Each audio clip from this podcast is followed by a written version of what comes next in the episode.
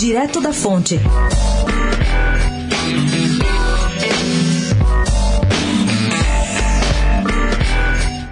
O cineasta bolsonarista Josias Teófilo, autor do filme Jardim das Aflições, aquele documentário sobre Olavo de Carvalho, decidiu lançar o trailer do seu segundo longa, Nem Tudo Se Desfaz, no mesmo dia da premiação do Oscar, ou seja, 9 de fevereiro. Ele quer continuar aproveitando a visibilidade de Democracia em Vertigem, de Petra Costa.